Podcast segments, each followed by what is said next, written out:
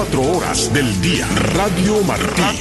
Por los 1180 AM. Por nuestras frecuencias de onda corta. Onda corta. Y a través de Noticias. Noticias.com. Radio Martí. Siempre contigo.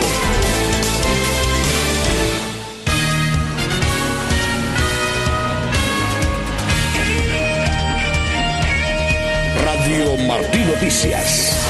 12 con 30 minutos, iniciamos la segunda media hora del noticiero del mediodía de Martín Noticias. Esta emisión corresponde al miércoles 25 de octubre de este año 2023. En estos próximos minutos vamos a conocer lo que está realizando una delegación de una organización cubana con respecto a la suspensión del financiamiento al régimen por la Unión Europea. Tendremos también la información económica, cómo se ha comportado el turismo en este periodo de tiempo. Tomás Cardoso estará con nosotros con los adelantos de Cuba al Día y estaremos ampliando en otras informaciones. Seguimos acompañándoles el ingeniero de sonidos Juan Pendas, nuestra productora y directora Elena Rodríguez. Allí en la sala de redacción está Yolanda Huerga y Jorge Jauregui frente a los micrófonos. Alfredo Jacomino. Y Ariane González. Iniciamos con Noticias de Cuba.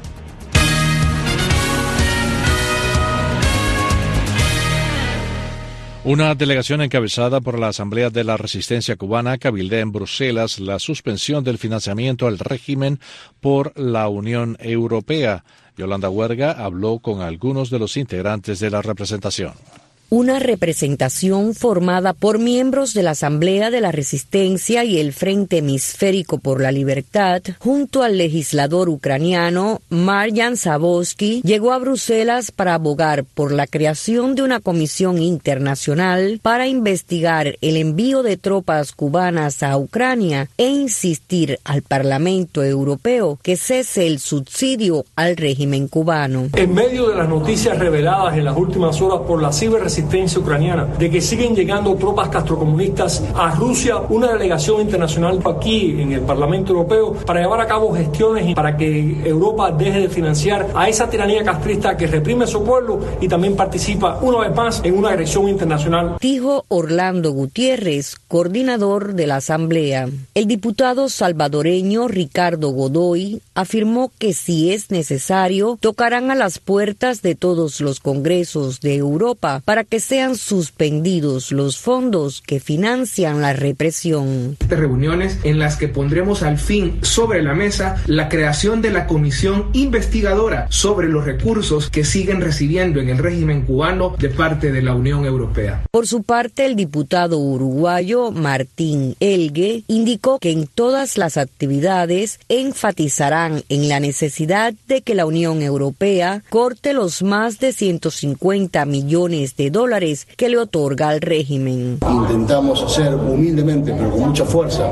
la voz de los tantos millones de cubanos que están obligados a callar. La ronda de conversaciones tendrá su corolario con la celebración en la Comisión Latinoamericana del Parlamento Europeo Eurolat de una conferencia sobre Cuba el día antes de que se reúna el Consejo Europeo, el máximo organismo rector del bloque. Yolanda Huerga, Martín Noticias. La Comisión Interamericana de Derechos Humanos abordará el caso cubano el 7 de noviembre en la ciudad de Washington, D.C., durante su 188 periodo de sesiones. Una primera audiencia examinará la libertad de expresión y prensa y la nueva ley de comunicación social en Cuba.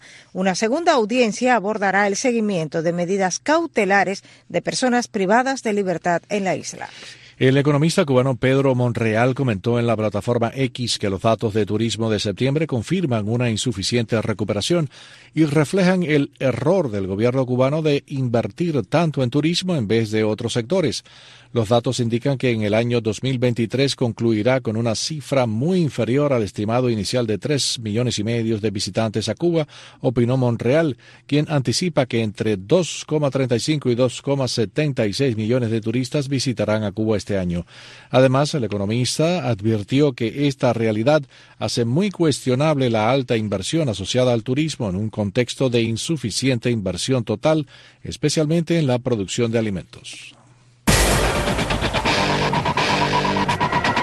El tema lo indica a las 12 con 35 minutos. Vamos a conocer lo que tiene preparado para Cuba al día. Tomás Cardoso, muy buenas tardes. Bueno, buenas tardes, Ariane. Buenas tardes, Alfredo Jacomino. Precisamente vamos a estar hablando hoy con dos economistas sobre pues, la escasez, la inflación y algo pues eh, que suma a esto que ha dado, ha dicho en, la plataforma X eh, Pedro Monreal, eh, injustificable la astronómica inversión del presupuesto nacional en el sector turístico cuando no se justifica con la llegada de turistas. Cuba ha incumplido, está en los niveles previos a la pandemia y sin embargo, pues las otras esferas de la economía. Ayer hablaba yo con un experto que decía, sería bueno en Cuba que cancelaran todos los ministerios. El único ministerio que trabaja con eficiencia es de justicia, que reparte años cantidad a los opositores y a los disidentes, pero los el resto de los ministros lo que está resolviendo son las MIPIMES, no los ministerios.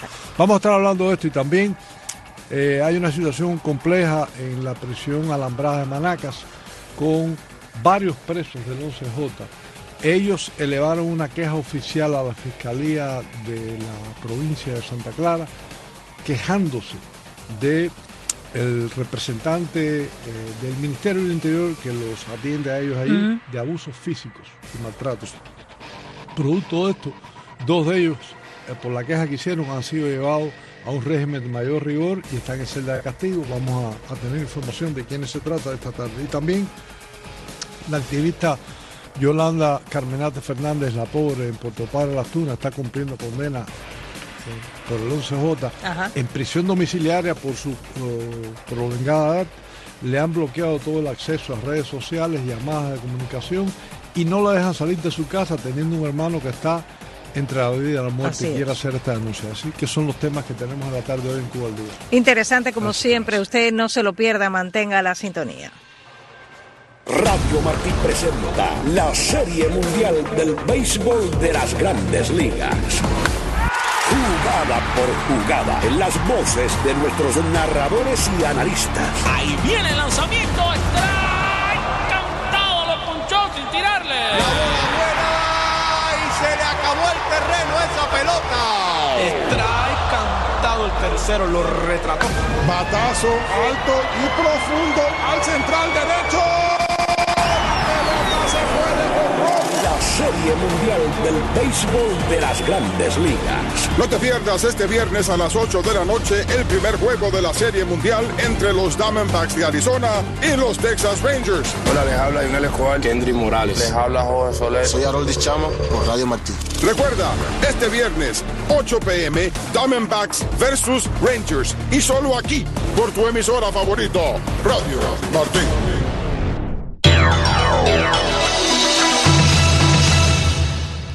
12.38 minutos del mediodía y continuamos con más noticias. Estados Unidos y Honduras, Honduras mantienen un buen nivel en sus relaciones bilaterales y también los republicanos eligieron al representante Mike Johnson como su último candidato a la presidencia de la Cámara de Representantes. Nuestra corresponsal en Washington, Michelle Sagué, informa su sesión del mediodía, los legisladores pudieran votar este miércoles por Mike Johnson, un conservador del estado de Luisiana, una semana después de que el representante Jim Jordan fracasara en tres rondas de votación.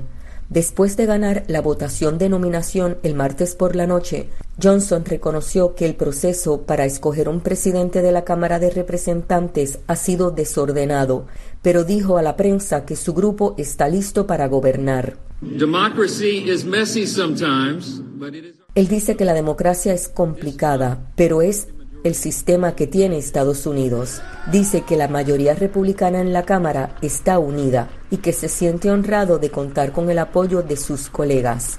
El tercer republicano de la Cámara de Representantes, Tom Emmer, retiró su candidatura el martes en medio de la oposición de los republicanos de línea dura.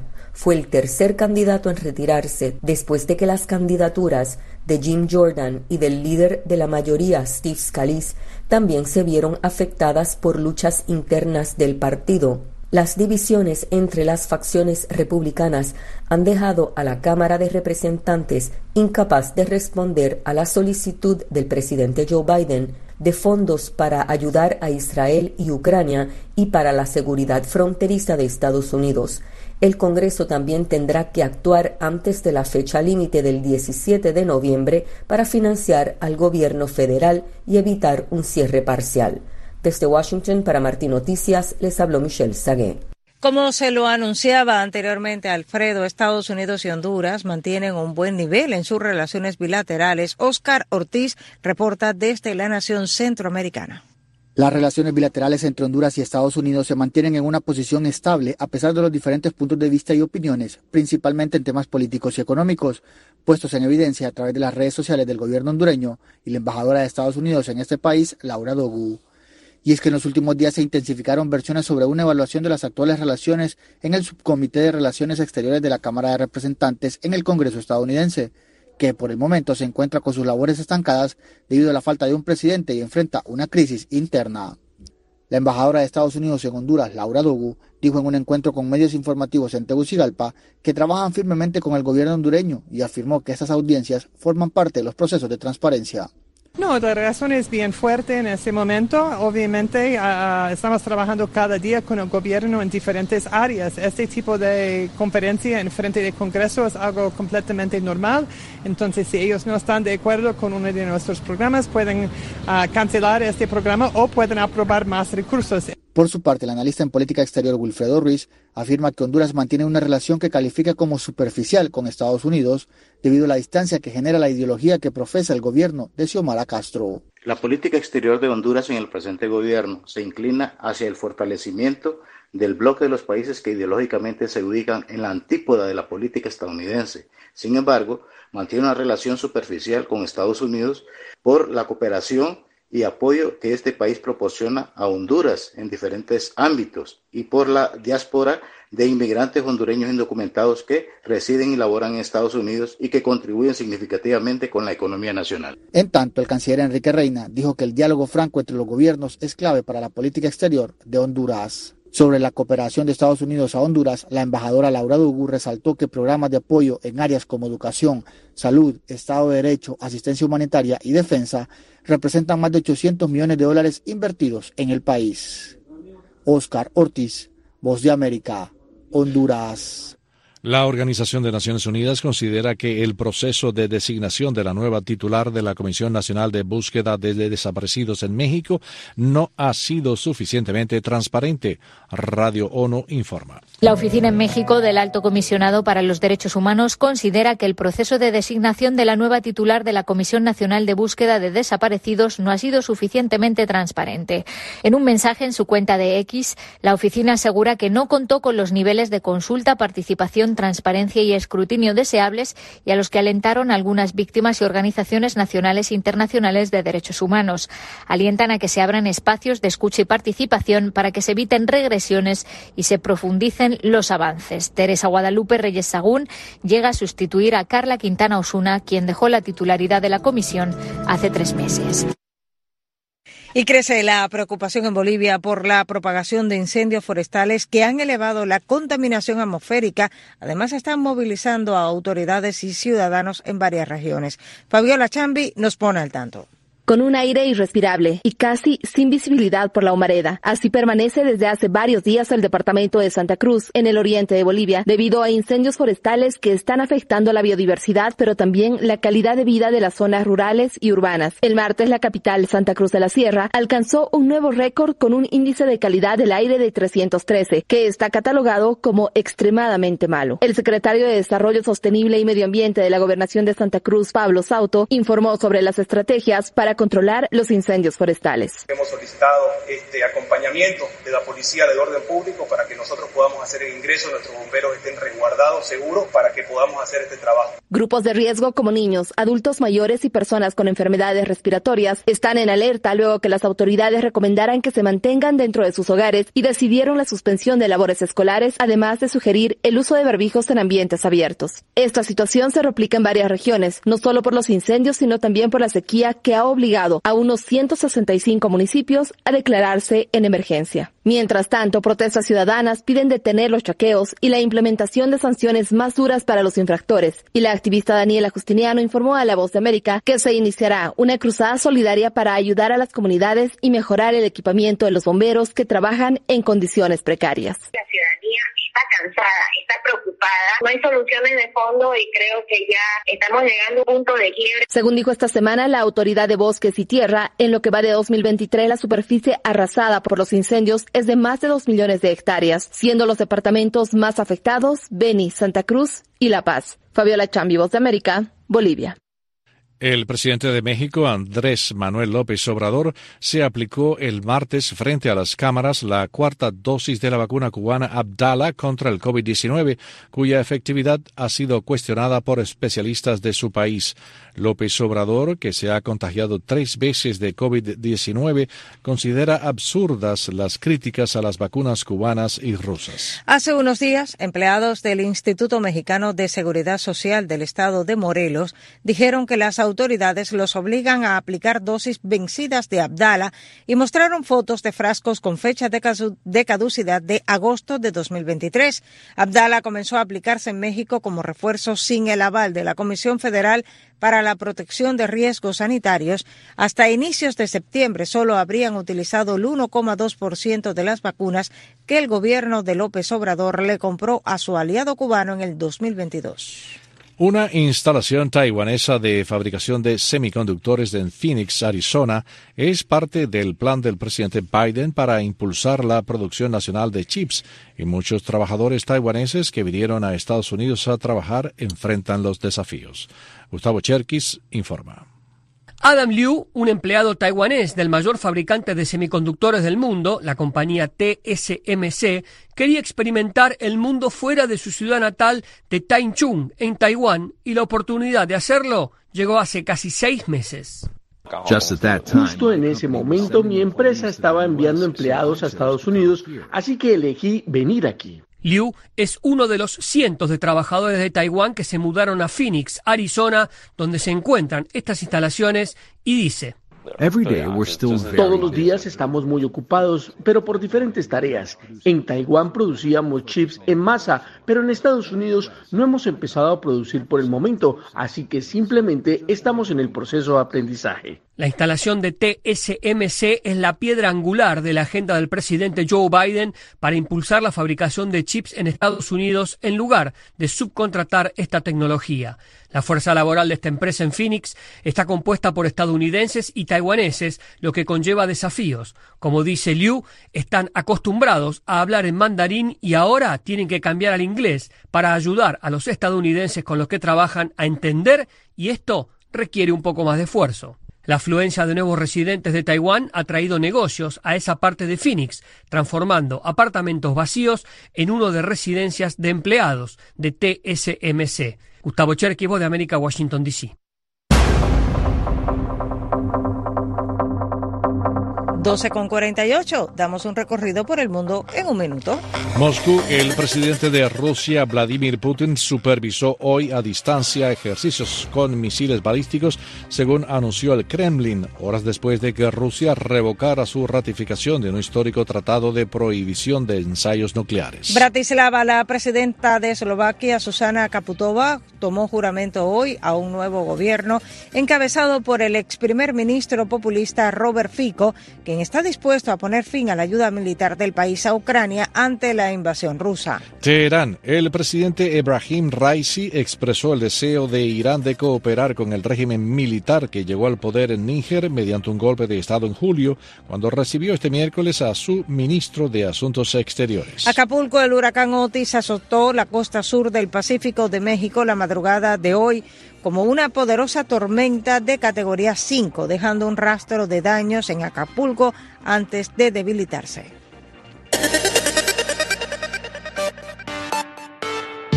Hablemos de ciencia, pues el corcho se está convirtiendo en una alternativa al caucho en los campos de césped artificial. Europa Press tiene los detalles.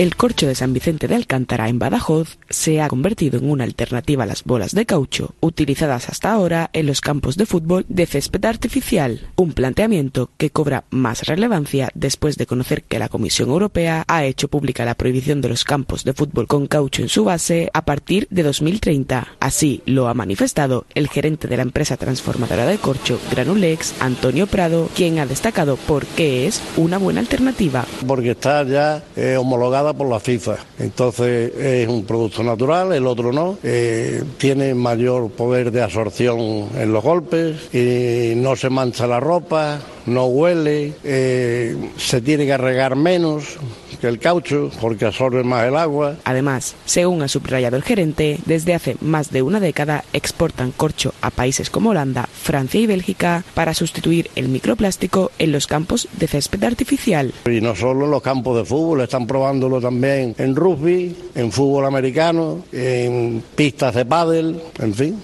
eh, todo lo que tenga caucho están probando ya con el corcho. De esta manera ha afirmado que exportan casi 6 millones de toneladas por todo el mundo y que el corcho es el futuro.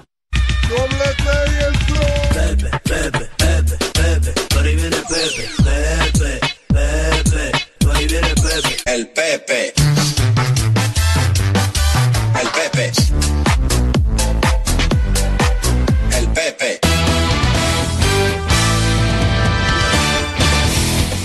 Hablemos de pelota, Pepe Lacayo. No sé si me va a dar tiempo. Pelota, Champions League, Juegos Panamericanos, arrancó la NBA, todo se me juntó el mismo día.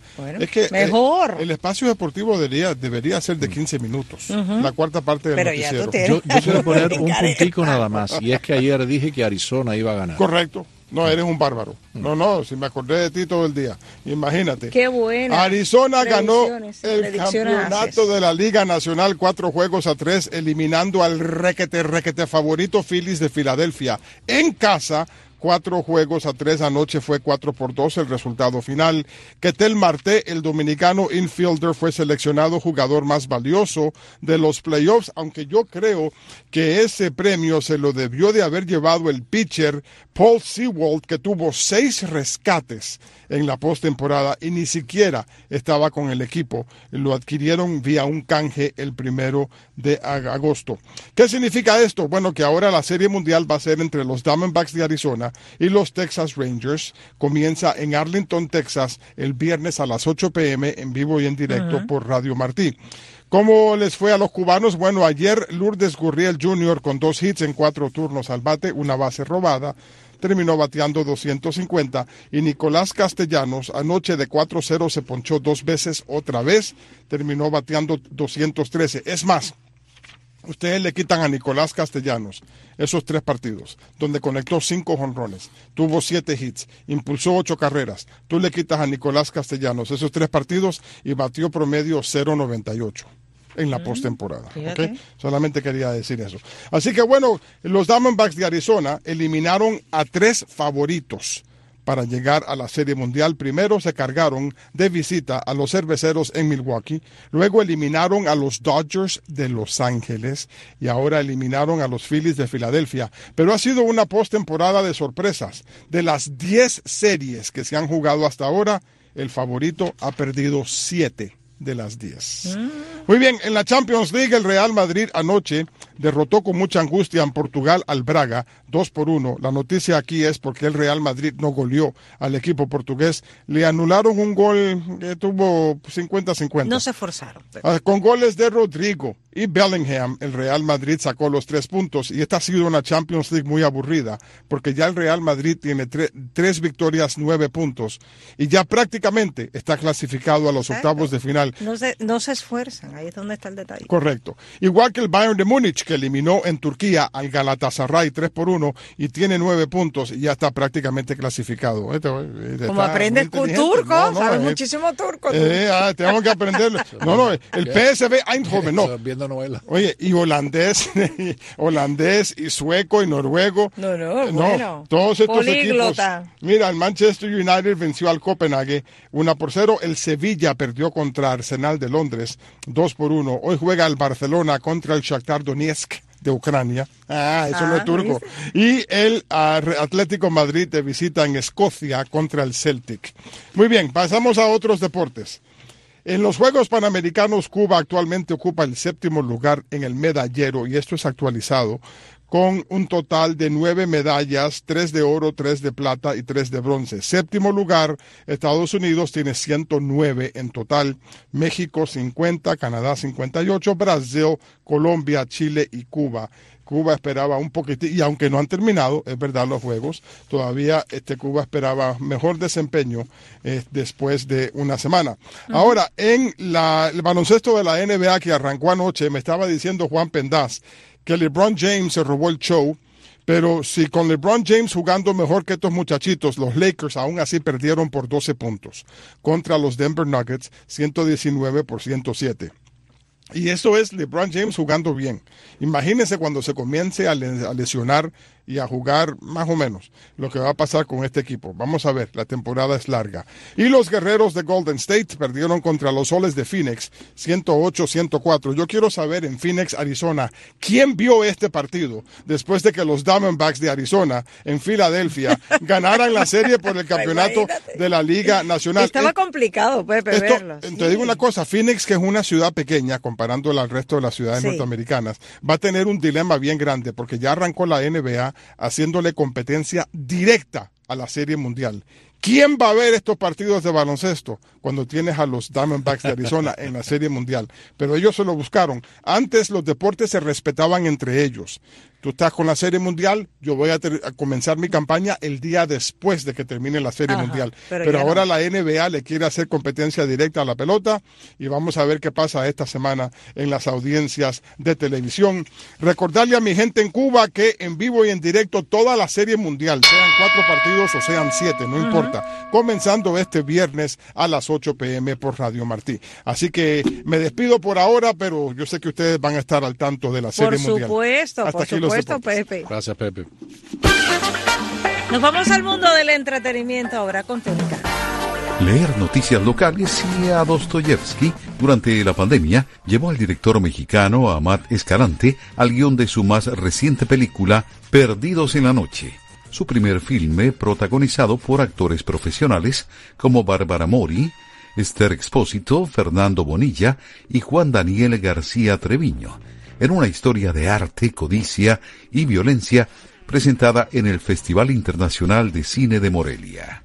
En la película previamente estrenada en el Festival de Cine de Cannes y el Festival de Cine de Múnich, el director de filmes galardonados en Venecia y Cannes como La región salvaje y Heli se mantiene fiel en su enfoque de rodar sus historias no solo en México, sino precisamente en su natal Guanajuato, un estado minero desde la época de la colonia y actualmente azotado por una ola de violencia por el crimen organizado.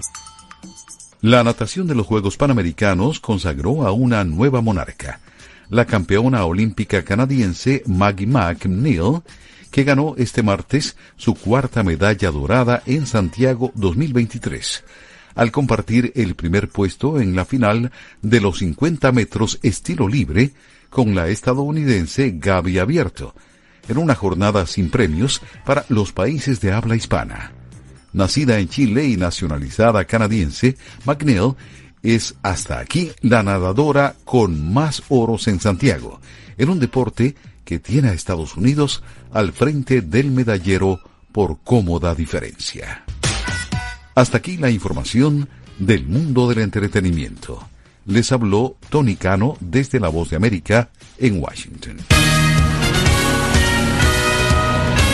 12 con 58, tiempo de repasar nuestros titulares. Se eleva a 67. Las cifras de víctimas mortales de la violencia de género en Cuba alertan grupos feministas. El déficit de maestros en la escuela, en la enseñanza básica, alcanza niveles alarmantes en Cuba. Mujeres que protestaron en Maicí denuncian intimidación y amenazas del MININ y la Fiscalía. Amnistía Internacional ubica a los regímenes de Cuba, Venezuela y Nicaragua en el mapa de países que sancionan a quienes protestan. Israel ataca posiciones de Hamas en la franja de Gaza y objetivos militares en Siria. Y la crisis humanitaria en Gaza se deteriora pese a la entrada de ayuda, advierte la Organización de Naciones Unidas. Como siempre, recuerde mantener la sintonía con Radio Martí. A las 3 de la tarde tendremos nuestro próximo noticiero y el equipo del informativo del mediodía se despide mañana. Regresamos con más informaciones. Juan Pendas en el sonido, Elena Rodríguez en la producción y dirección y en los micrófonos. Alfredo Jacomín. Y Ariane González. Gracias por la sintonía. Muy buenas tardes. Hasta mañana.